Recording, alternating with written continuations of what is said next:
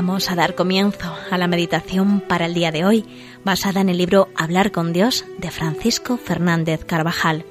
Hoy vamos a reflexionar sobre el fariseo y el publicano.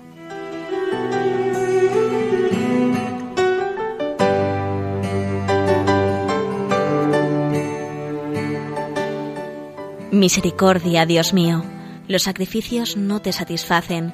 Si te ofreciera un holocausto, no lo querrías mi sacrificio es un espíritu quebrantado, un corazón quebrantado y humillado. Tú no lo desprecias. El Señor se conmueve y derrocha sus gracias ante un corazón humilde.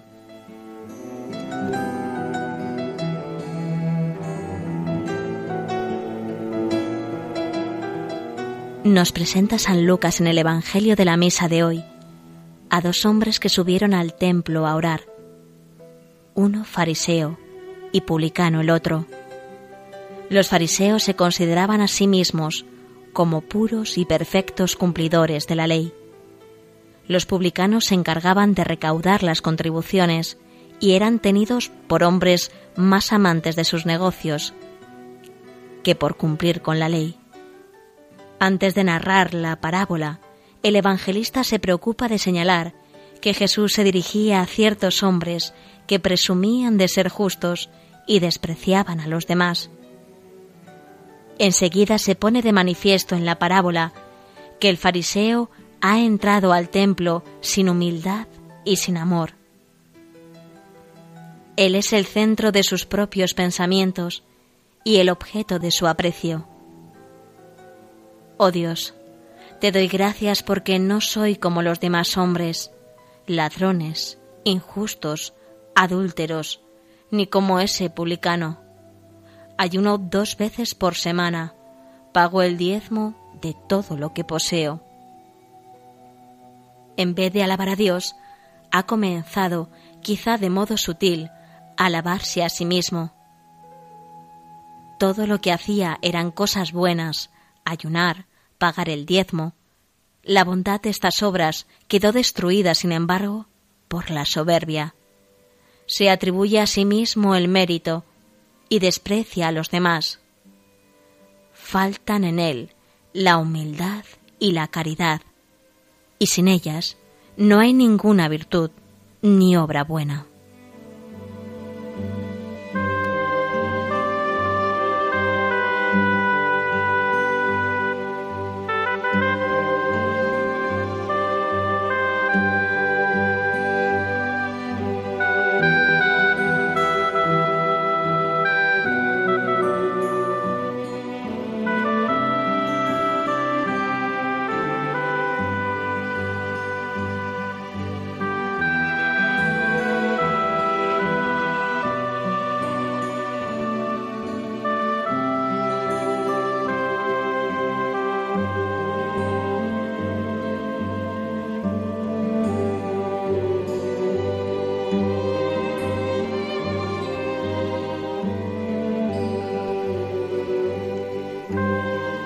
El fariseo está de pie, ora, da gracias por lo que hace, pero hay mucha autocomplacencia, está satisfecho, se compara con los demás y se considera superior, más justo, mejor cumplidor de la ley.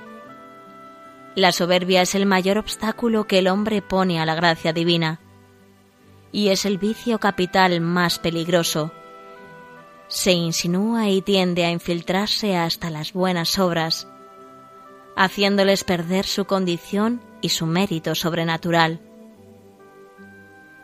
Su raíz está en lo más profundo del hombre, en el amor propio desordenado, y nada hay tan difícil de desarraigar e incluso de llegar a reconocer con claridad.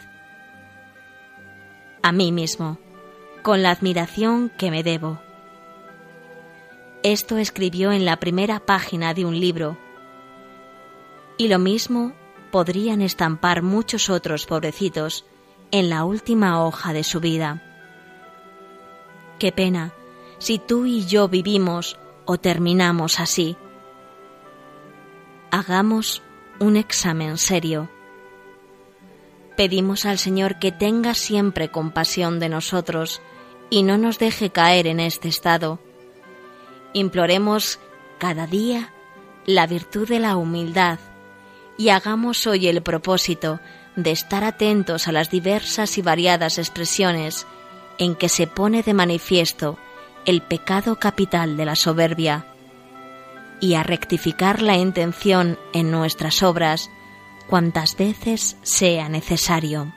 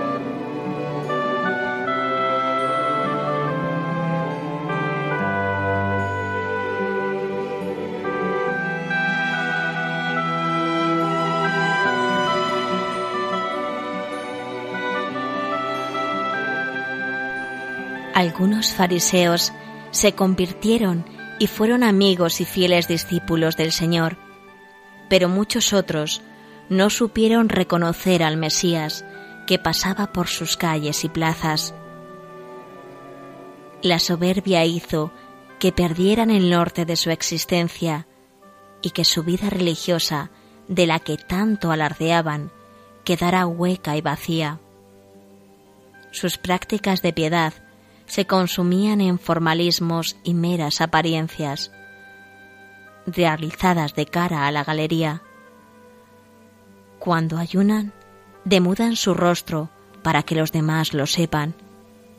Cuando oran, gustan de hacerlo de pie y con ostentación en las sinagogas o en medio de las plazas.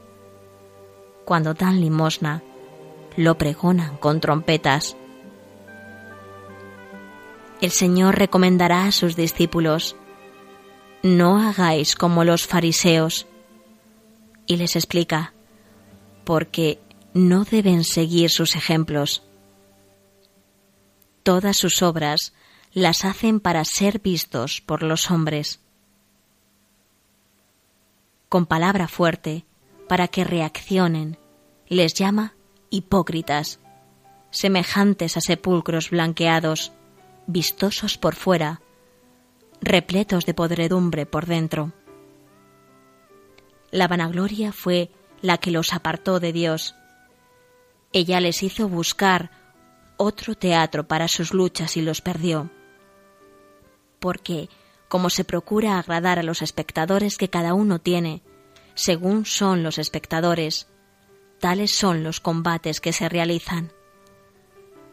Para ser humildes, no podemos olvidar jamás que quien presencia nuestra vida y nuestras obras es el Señor, a quien hemos de procurar agradar en todo momento.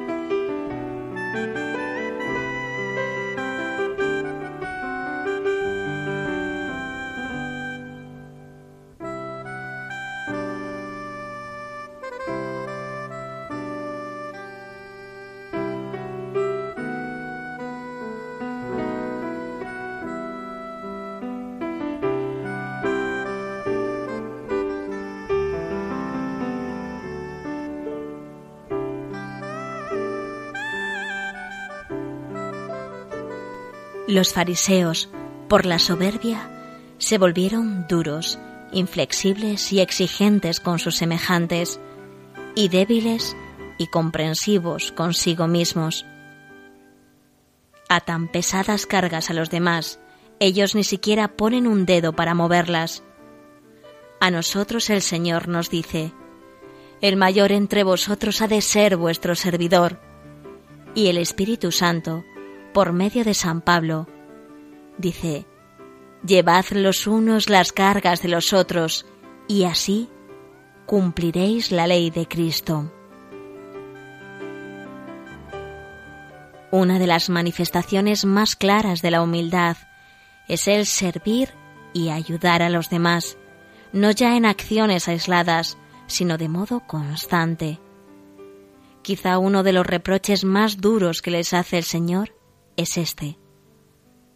Vosotros no habéis entrado, y a los que iban a entrar se lo habéis impedido. Han cerrado el camino a aquellos a quienes tenían que guiar, guías ciegos. Les llamará en otro lugar. La soberbia hace perder la luz sobrenatural para uno mismo y para los demás. La soberbia tiene manifestaciones en todos los aspectos de la vida.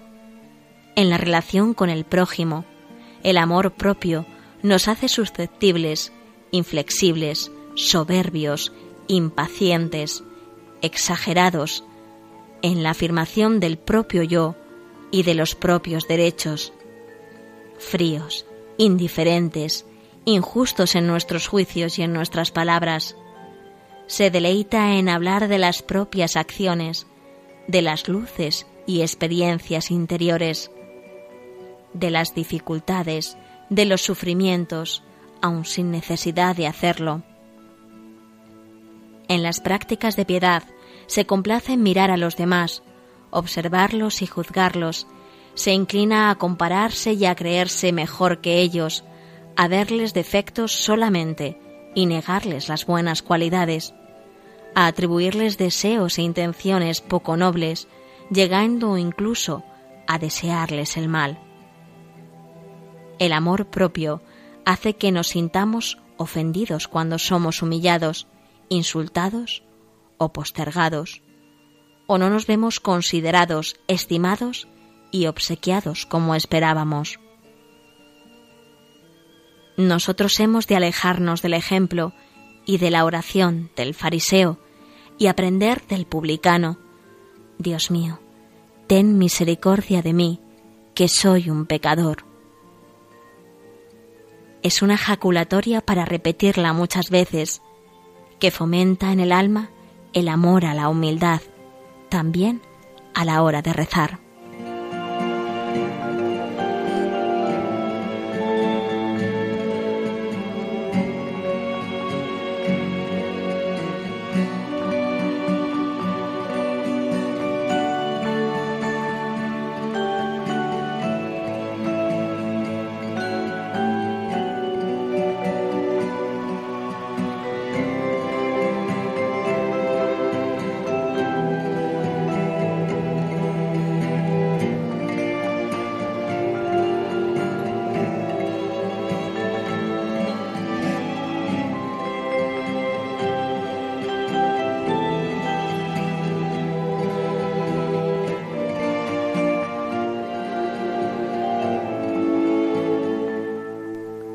El Señor está cerca de aquellos que tienen el corazón contrito, y a los humillados de espíritu los salvará. El publicano dirige a Dios una oración humilde y confía no en sus méritos, sino en la misericordia divina, quedándose lejos. Ni siquiera se atrevía a levantar sus ojos al cielo, sino que se golpeaba el pecho diciendo, Oh Dios, ten compasión de mí, que soy un pecador. El Señor, que resiste a los soberbios, pero a los humildes da su gracia, lo perdona y justifica. Os digo que éste bajó a su casa justificado, y aquel no. El publicano se quedó lejos, y por eso Dios le acercó más fácilmente que esté lejos o que no lo esté, depende de ti. Ama y se acercará. Ama y morará en ti. También podemos aprender de este publicano cómo ha de ser nuestra oración. Humilde, atenta, confiada, procurando que no sea un monólogo en el que nos damos vueltas a nosotros mismos, a las virtudes que creemos poseer. En el fondo de toda la parábola late una idea que el Señor quiere inculcarnos, la necesidad de la humildad como fundamento de toda nuestra relación con Dios y con los demás. Es la primera piedra de este edificio en construcción, que es nuestra vida interior. No quieras ser como aquella veleta dorada del gran edificio. Por mucho que brille y por alta que esté, no importa para la solidez de la obra. Ojalá seas como un viejo sillar oculto en los cimientos, bajo tierra, donde nadie te vea. Por ti no se derrumbará la casa.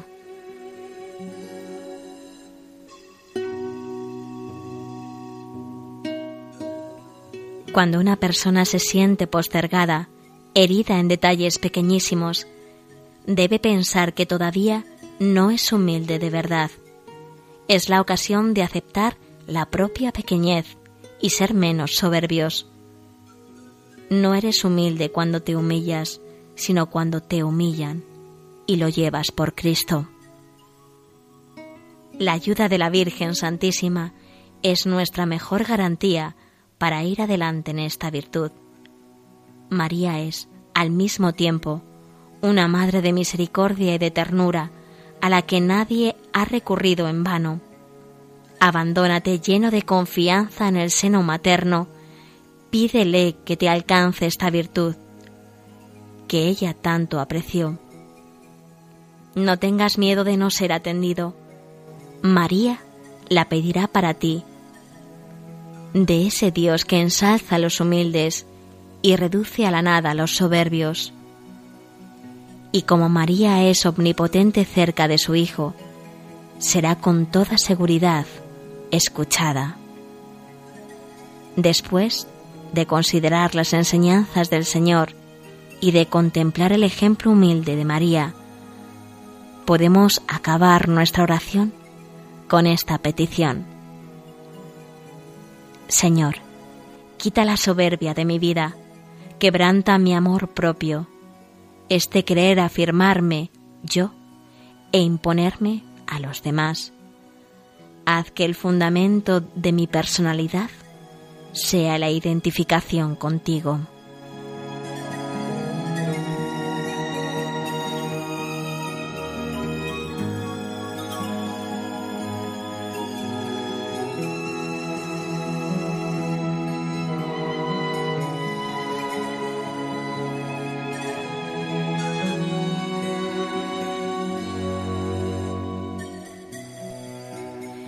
Finalizamos así la meditación para este sábado de la tercera semana del tiempo de Cuaresma sobre el fariseo y el publicano, basada en el libro Hablar con Dios de Francisco Fernández Carvajal.